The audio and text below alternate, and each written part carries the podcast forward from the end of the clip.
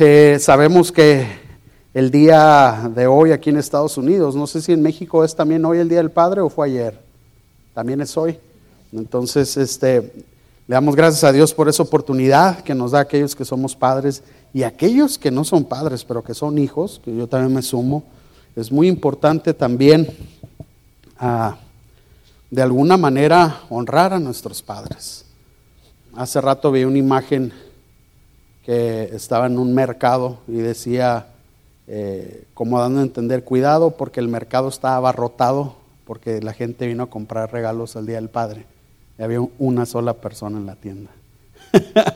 o sea, es algo de burla, pero la verdad es una triste realidad, que a veces este, damos mucho eh, eh, en otros festejos y cuando viene el nuestro es muy poquito, pero yo pienso que a veces tiene que ver no tanto nuestra forma de ser o nuestra manera de, haber creado a, los hijos, sino el, mismo mundo. Y es lo que yo quiero hablar en esta tarde. Quiero hablar de dos puntos. Quiero hablar del Padre terrenal que somos nosotros, pero también quiero hablar del Padre espiritual y ver qué similitudes hay y qué es lo que el Señor nos quiere mostrar. Cierra tus ojos donde estás, Padre.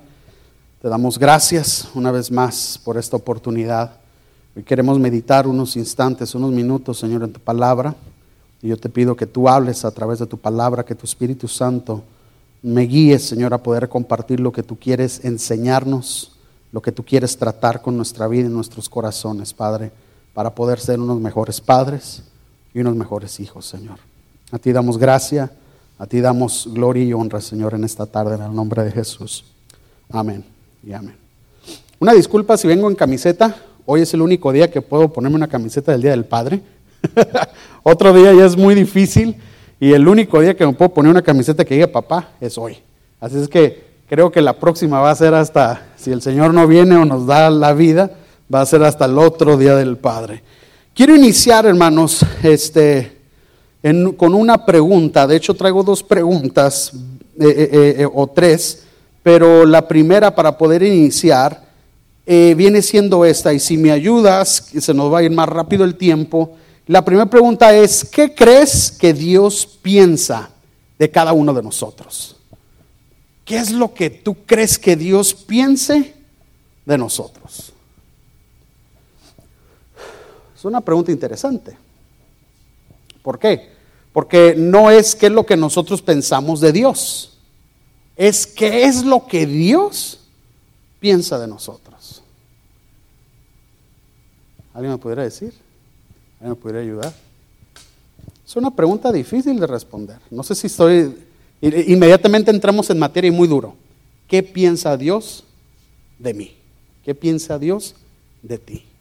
Inmediatamente pudiéramos hacer un autoanálisis o, una reflexión sobre nuestra vida, qué es lo que he estado haciendo últimamente, qué es lo que estoy haciendo yo, qué es lo que hablo, qué es lo que veo, qué es lo que digo. y qué piensa Dios conforme a las acciones que yo estoy haciendo, que yo estoy teniendo en mi vida, ¿será que eso pudiera provocar algún pensamiento de parte de Dios a nuestra vida?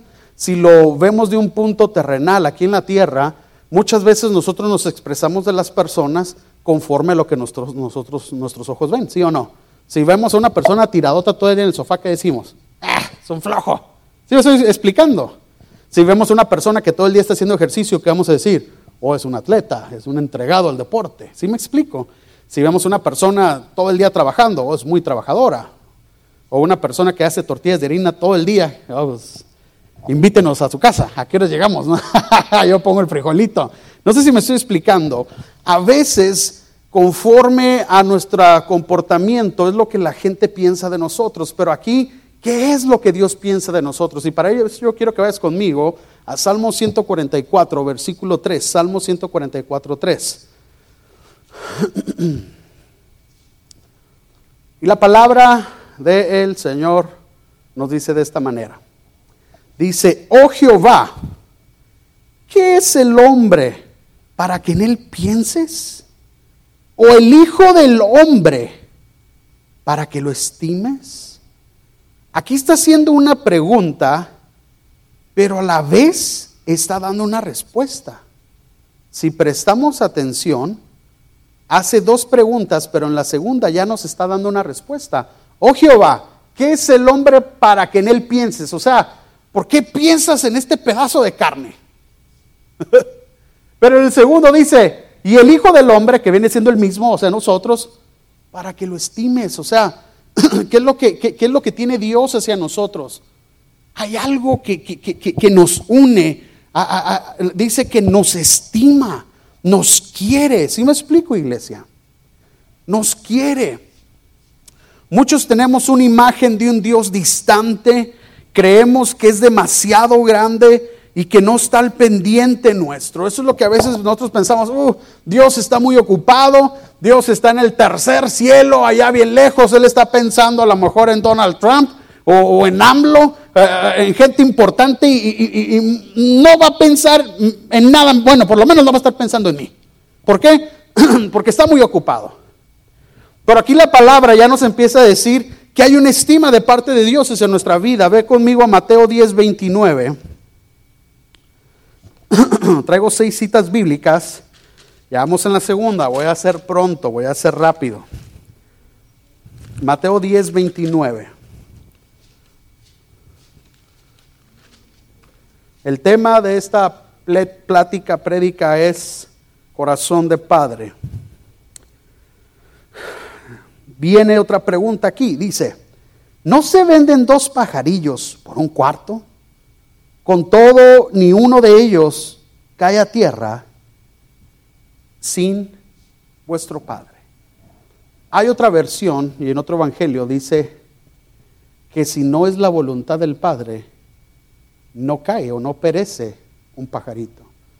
En otra versión o en otro pasaje dice que si no se mueve ni siquiera la hoja de un árbol, o no se mueve si no es la voluntad de quién? Del Padre, de Dios. Y hay otro pasaje que nos dice, si Jehová Dios se preocupa por los pájaros, ¿cuánto y más se va a preocupar por nosotros? ¿Hasta aquí vamos bien o me regreso? Porque iniciamos preguntando, ¿qué crees que Dios piensa de nosotros?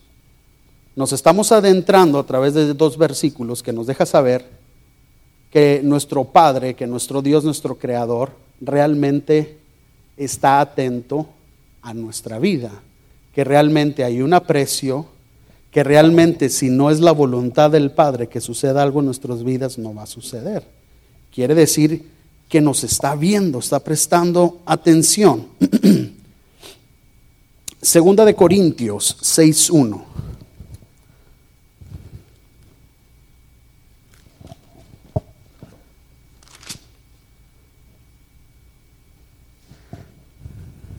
Así pues, nosotros como colaboradores suyos os exhortamos también a que no recibáis en vano la gracia de Dios. ¿Qué es lo que quiere mencionar aquí, hermanos? Y voy a leer el, versículo 2, dice, porque dice, en tiempo aceptable te he oído y en día de salvación te he socorrido. He aquí ahora el tiempo aceptable, he aquí ahora el día de salvación. Juntamos estos versículos y lo que la palabra nos quiere dar a entender, en otras palabras, es que Él prometió estar con nosotros. Es que Él promete ser nuestro Padre. Romanos 8:15.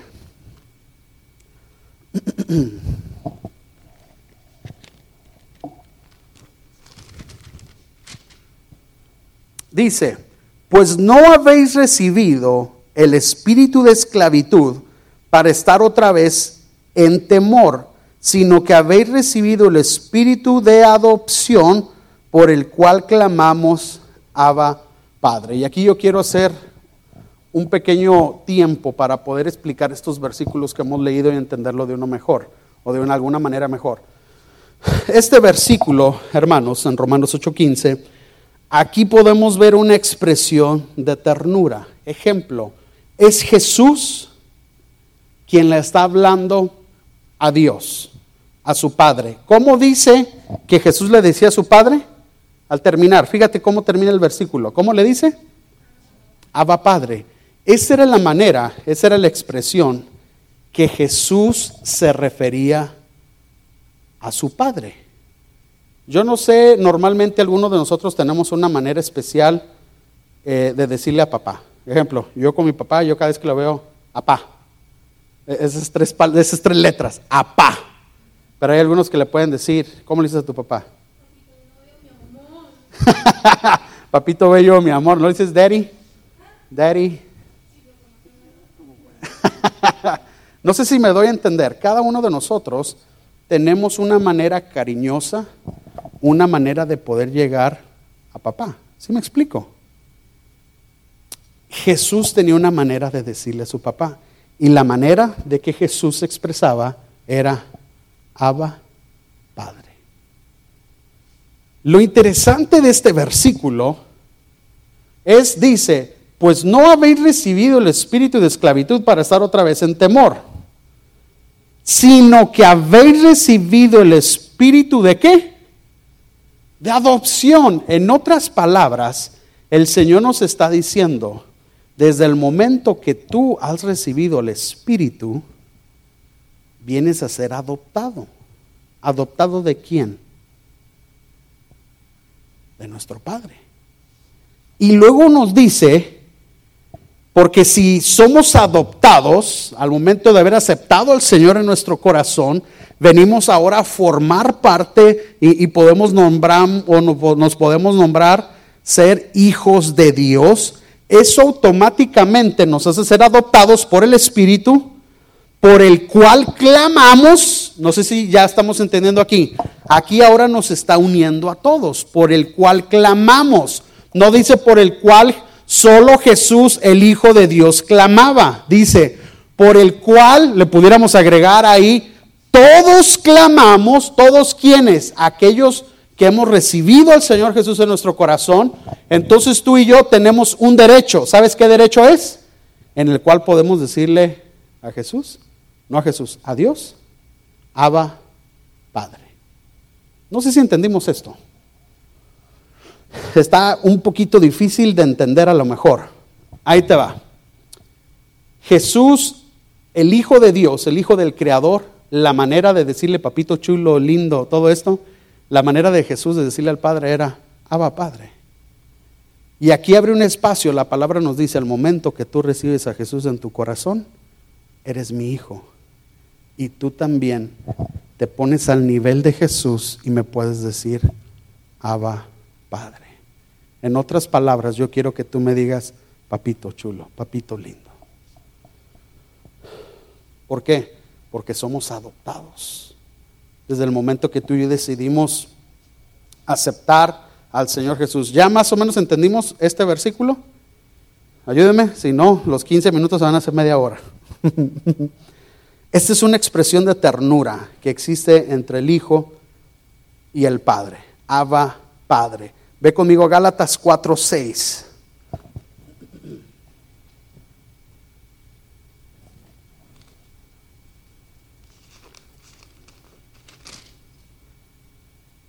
Y por cuanto sois hijos, fíjate cómo nos lo marca la palabra, por cuanto sois hijos, Dios envió a vuestros corazones el espíritu de su Hijo, que viene siendo el espíritu de quién. Cuando habla el espíritu de su Hijo, ¿a quién se refiere? A Jesús. Dice, envió a vuestros corazones al espíritu de Jesús, el cual clama, Abba Padre. Nuevamente nos lo vuelve a marcar la Biblia. Hey, Tú eres hijo de Dios. ¿Por qué? Porque Jesús está en tu corazón. Entonces tú puedes clamar, entonces tú puedes hablar igual que Jesús. Cuando Jesús estuvo a punto, unas horas antes de morir y de ser entregado, y sube al monte a orar, dice la palabra que Jesús dobló sus rodillas y empezó a clamar al Padre y le decía, Abba Padre, papá, eh, te necesito, papá, me siento mal, papá, me siento solo. Era un clamor. La palabra nos dice, lo vuelvo a marcar otra vez, que por haber recibido al Señor y porque Él nos envió a nuestros corazones el Espíritu de Cristo, el Espíritu de su Hijo, el Espíritu de Jesús, tú y yo podemos ser y somos adoptados y podemos llamar a nuestro Padre Abba Padre. ¿Estamos hasta ahí, hermanos? ¿A qué nos lleva este versículo? Nos lleva a que tú y yo y Jesús podemos tener la misma relación que Jesús tuvo con el Padre. Hermanos, qué impresionante. No sé si estamos entendiendo. Estamos hablando de Jesús, un superhumano, porque fue humano, pero a un nivel poderoso, hablando espiritualmente. La Biblia nos está diciendo que tú y yo estamos al nivel de Jesús.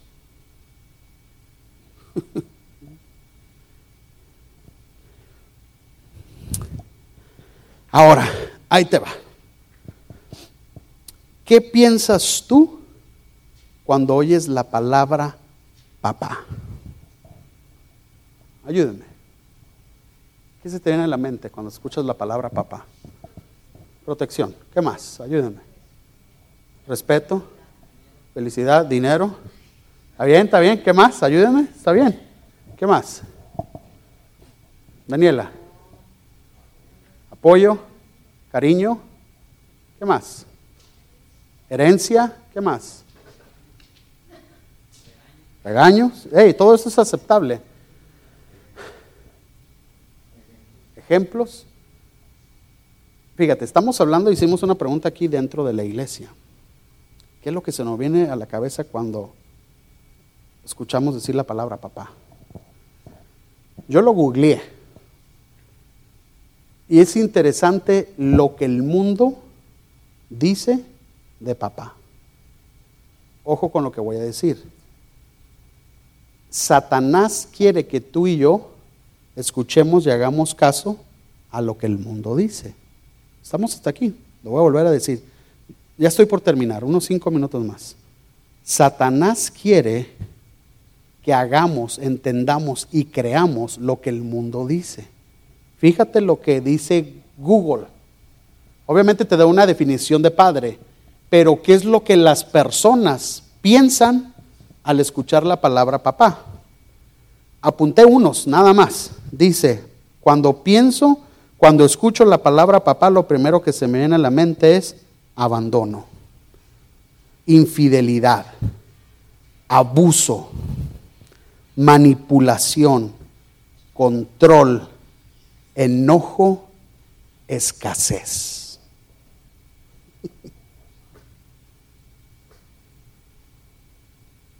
Eso es lo que el mundo dice. ¿Y qué es lo que Satanás quiere que tú y yo pensemos? ¿Sí me explico, iglesia?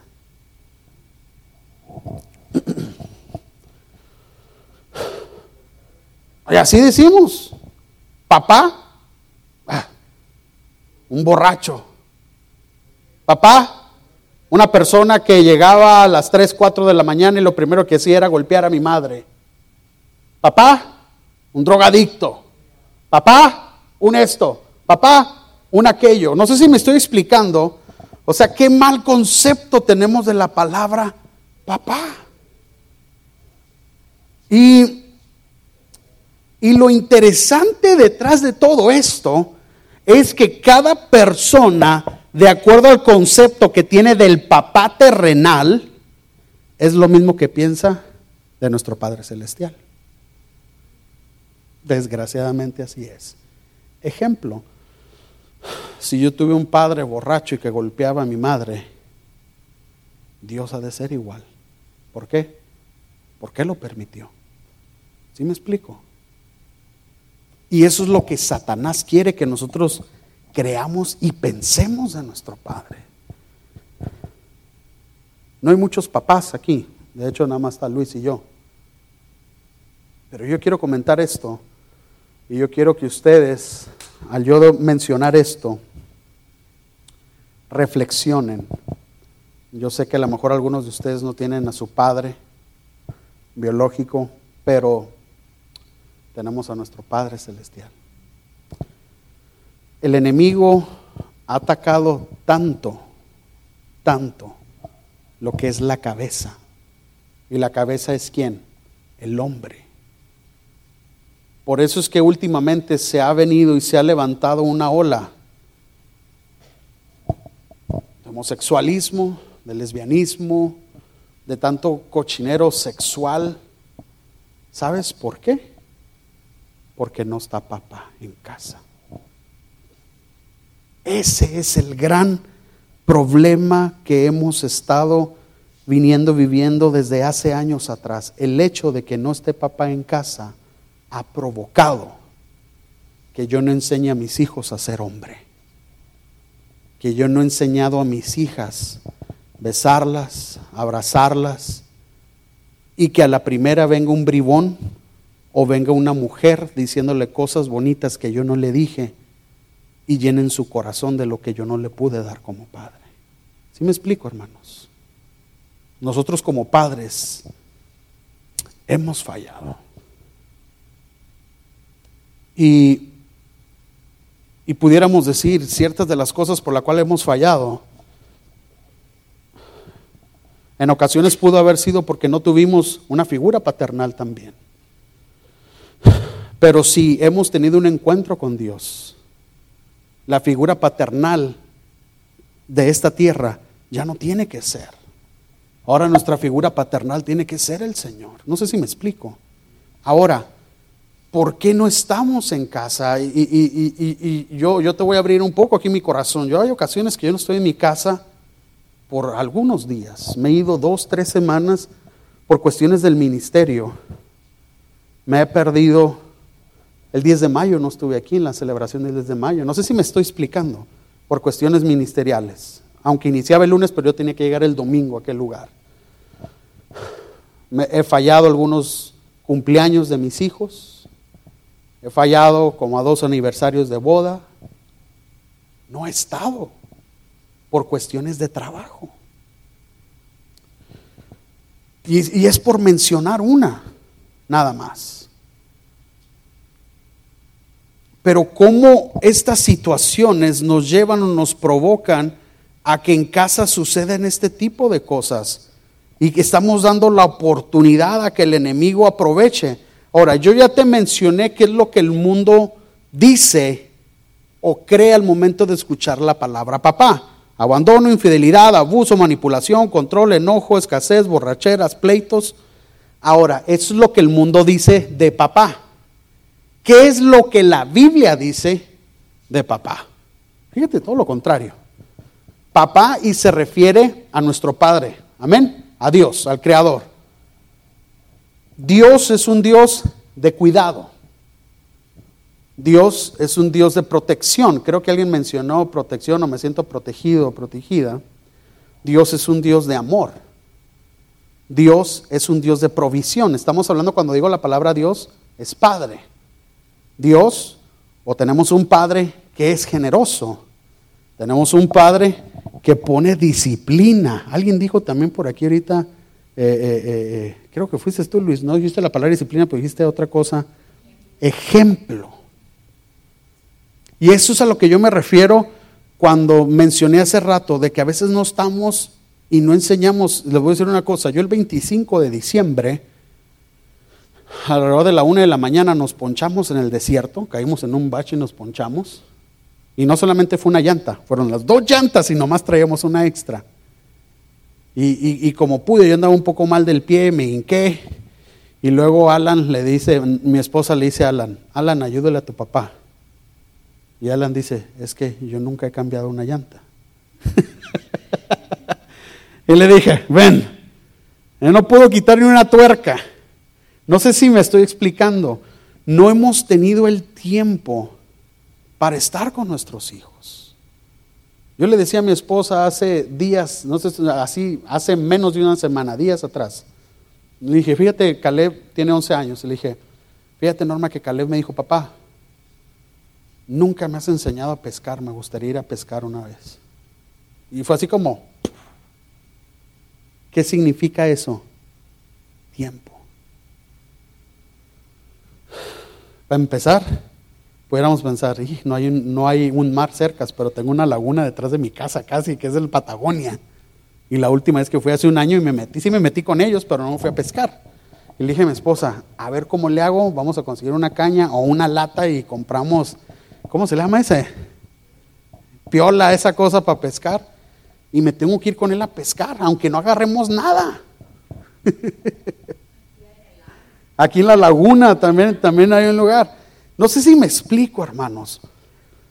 El hecho de no darle tiempo a nuestra familia provoca que el enemigo venga con otras cosas contrarias, torcidas, y se esté robando a la familia. Dios en el libro de Génesis capítulo 2 dice que Él estableció la casa, el hogar. Dice que creó al hombre a imagen y semejanza de Él. Segundo dice que lo duerme y le saca una costilla y de ahí convierte a la que iba a ser su pareja, Eva, y después que están los dos, el Señor les dice, hey, es que vi que no era bueno que estuviera solo y por eso los hice para que fueran uno. Y luego al final les dice, fructificad y multiplicad la tierra. Ahí Dios nos está dando el origen de la familia, nos está diciendo, esto es lo que estoy estableciendo y esto es lo que va a seguir adelante o tiene que seguir adelante. Pero el hecho de que uno de los dos no esté o esté siendo falto es lo que provoca este tipo de situaciones. Ahora, al momento de bíblicamente escuchar que Dios, que nuestros padres, nuestro Padre es un Padre de cuidado, de protección, de amor, de provisión, de disciplina, de gracia, dice un Dios de aceptación. ¿Sabes a qué me lleva a pensar? Al último versículo que tengo aquí. Lucas capítulo 15. En el versículo 20. Nos habla acerca de una parábola muy hermosa, muy preciosa, la parábola del hijo pródigo. Y mientras la buscas, 15, 20, te lo voy a resumir y para llegar al 20, en el cual sabemos que era una persona, un, personaje en el cual se cree que era un, un ministro, una persona muy educada, en el cual no se podía hablar ni poner ni quitarle sobre esa persona. Dice que esta persona tenía dos hijos, el mayor y el menor, en el cual llega el tiempo en el que el menor viene al padre y le dice, padre, ¿sabes qué? Este, no puedo esperar hasta que te mueras y quiero ver si me puedes dar mi herencia. Ahorita mencionaban herencia. Y el padre eh, eh, le dice, ay hijo, es que déjame hacer cuentas. Y entonces llega el momento y, el hijo menor viene nuevamente con el padre, ya tienes lista mi herencia. En otras palabras, el hijo menor estaba desesperado porque su padre se muriera y le dieran lo que le correspondía.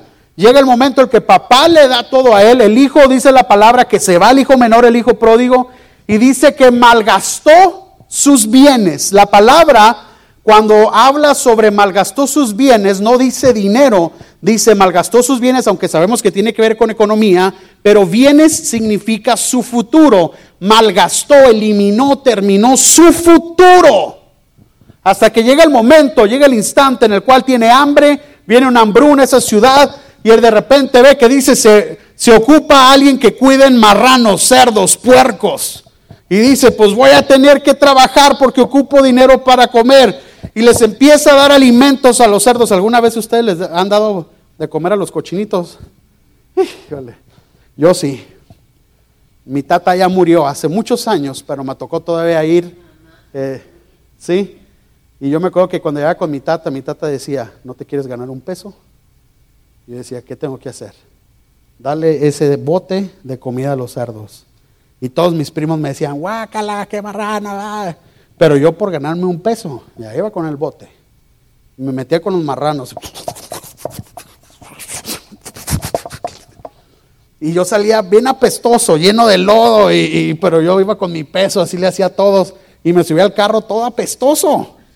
Y un instante nomás que estaba ahí con ellos. Pero dice la palabra que el hijo pródigo tenía tanta hambre que se le antojó. ¿Qué, es lo que comen los marranos? Puro desecho, puro desperdicio, lechuga, tomate, ah, ah, frutas, verduras, tortillas. y dice la palabra que el hijo pródigo 5 aventó un marrano por allá. ¿Cómo le hacen los coches cuando lo lastiman? Parece pato. Y se hinca y empieza a comer.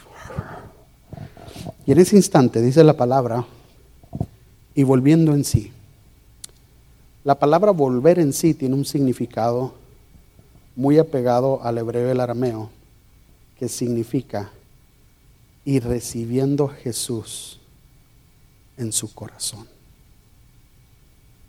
Yo lo había leído muchas veces, pero nunca había entendido eso. Estando en la más vil miseria, tuvo un encuentro con Jesús en medio de marranos, en medio de lodo y desperdicio. Y volviendo en sí, dijo, ¿qué estoy haciendo aquí? En mi casa los jornaleros comen, visten y son mejor tratados de lo que yo que soy el hijo del dueño de la hacienda. Me levantaré y escribiré una carta a mi padre que diga, papá, no soy digno de ser llamado tu hijo, no soy digno de ti ni del cielo, pero te pido que me des trabajo como uno de tus jornaleros. dice que se levanta y va caminando. Versículo 19 dice, ya no soy digno de ser llamado tu hijo, hazme como uno de tus jornaleros. Y lo interesante aquí es esto, y ahora sí, cinco minutos y termino. No me tomaron tiempo. 31. Bueno, ya duré tres más. Dice, aquí es lo interesante. Dice que este, este tipo de personas era una persona que no, que no corrían. Si tú decías, hablando del papá de los, de los, del hijo pródigo y del hijo mayor el hijo menor, era una persona de muy alta reputación. Y tú no podías decir que un ministro como él se levantó y corrió. Esa era una falta de respeto. Y yo puedo imaginarme, esta es mi imaginación, por lo que leo en la Biblia, que cuando se va el hijo pródigo, papá lo vio y le dolió en el corazón. Y yo me lo imagino de esta manera. Y me lo imagino que todas las tardes se sentaba en el porche de la hacienda, en una silla mecedora, a esperar a que algún día, alguna tarde, el hijo pródigo regresara, ver su silueta una vez más. Y pasaron días y pasaron semanas. La Biblia no nos dice cuánto tiempo, pero yo puedo pensar que pudieron haber sido meses, porque llevaba mucho dinero. Hasta que llega el momento, cayendo el sol, así me lo imagino, se alcanza a ver una silueta de un hombre caminando. Y yo me lo imagino, pecándose los ojos, poniéndose bien los lentes, y que empieza a ver y dice, es él es Él. Imagínate el hijo pródigo qué tan apestoso venía. Y lo, esto es Jesús hablando, esos versículos es Jesús hablando.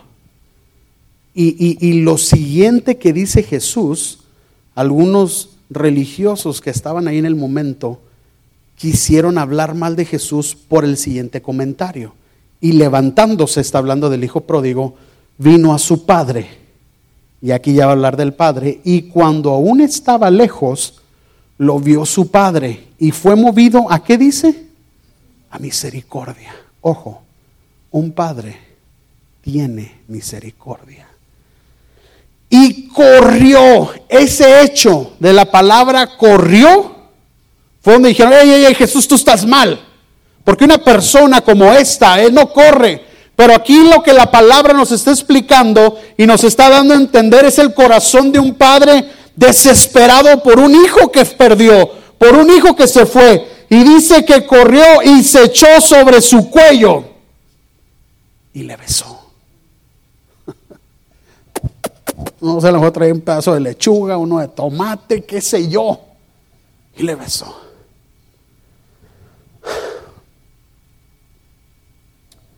¿Cuándo fue la última vez?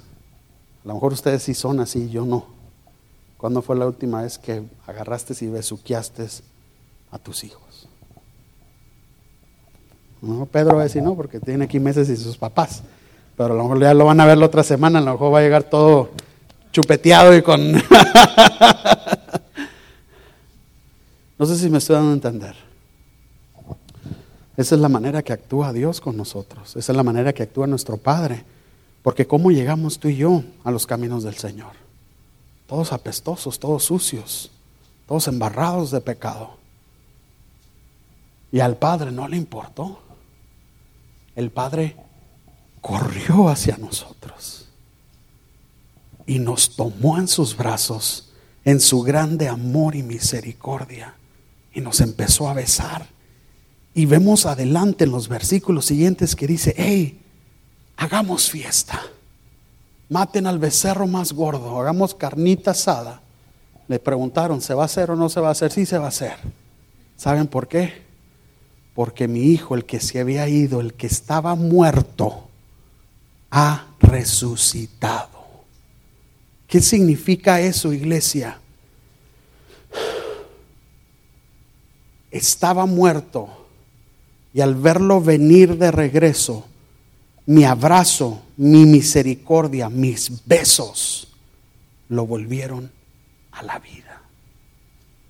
¿Cuánto nos falta a nosotros como padres? Y aquí incluyo a los dos, papá y mamá, porque hay algunas mamás que han hecho la función de papá también, de demostrarles el amor, el afecto a nuestros hijos aún más allá. ¿Sí me explico?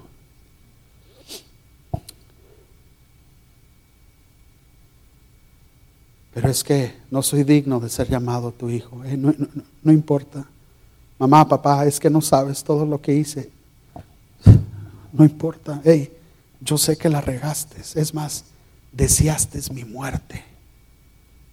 Pero yo te amo. Yo te amo. ¿Qué es lo que Dios piensa de nosotros? Así inició esta predicación. ¿Qué es lo que Dios piensa? Y creo que este pasaje, esta escritura, termina diciéndonos qué es lo que Él piensa de nosotros. Cada vez que nos ve y tiene la oportunidad, Él viene y nos abraza y nos dice, te estaba esperando.